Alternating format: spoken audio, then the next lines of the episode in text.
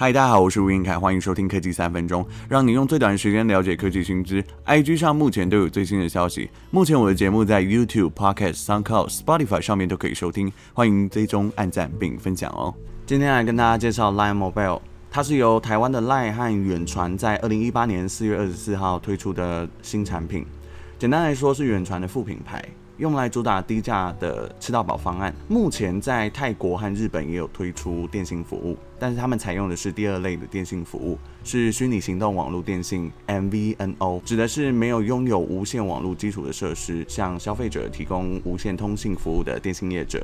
台湾 NCC 的第二类电信列表上没有看见 Line Mobile，虽然是挂 Line 品牌，但其实是远传电信提供的服务。只是宣传销售端的业务归属于 Line，而电信机台客服端则是远传电信，主打使用一站式自助申办。双方合作有没有赚钱？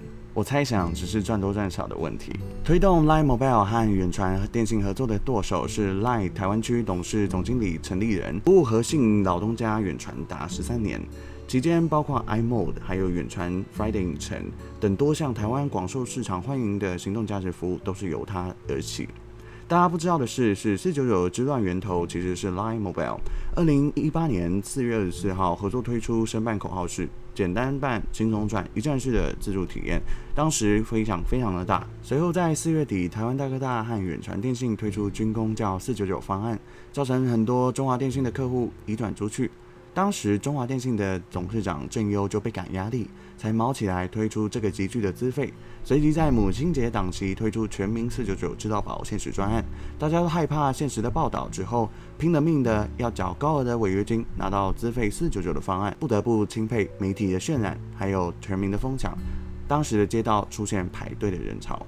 目前 Line Mobile 推出的资费有二九九、三九九、四九九及五九九，分别是十 M、二十一 M，还有无限速上网吃到饱。四 G 的合约主打都是终身约，不需要额外续约，首创月租费折抵漫游费。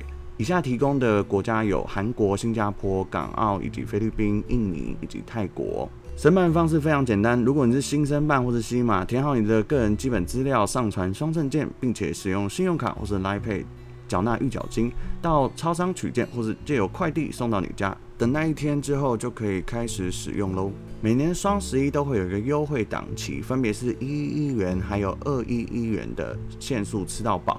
那 Line Mobile 的瞄准客群是在网络上搜寻优惠的使用者，或是第二个你不想跑门市，第三个是懒得续约的用户。使用后有很多迷思，网页都会说。它的优先权会比远传的用户低，其实这是不对的。基地台的频段会被锁在七百 MHz，这也是不正确的说法。目前远传提供四 CA 的四 G 网络频段，分别有七百 MHz，还有一千八、两千一、两千六。现在的基地台都很聪明，会因为该地的使用者人数进行频宽的分配。如果你不是远传的用户，建议你到门市先申办七天试用，了解一下家中学校或是公司的使用情境。今天的节目结束了，如果喜欢我的内容，欢迎分享给更多人知道。我们下次再见，拜拜。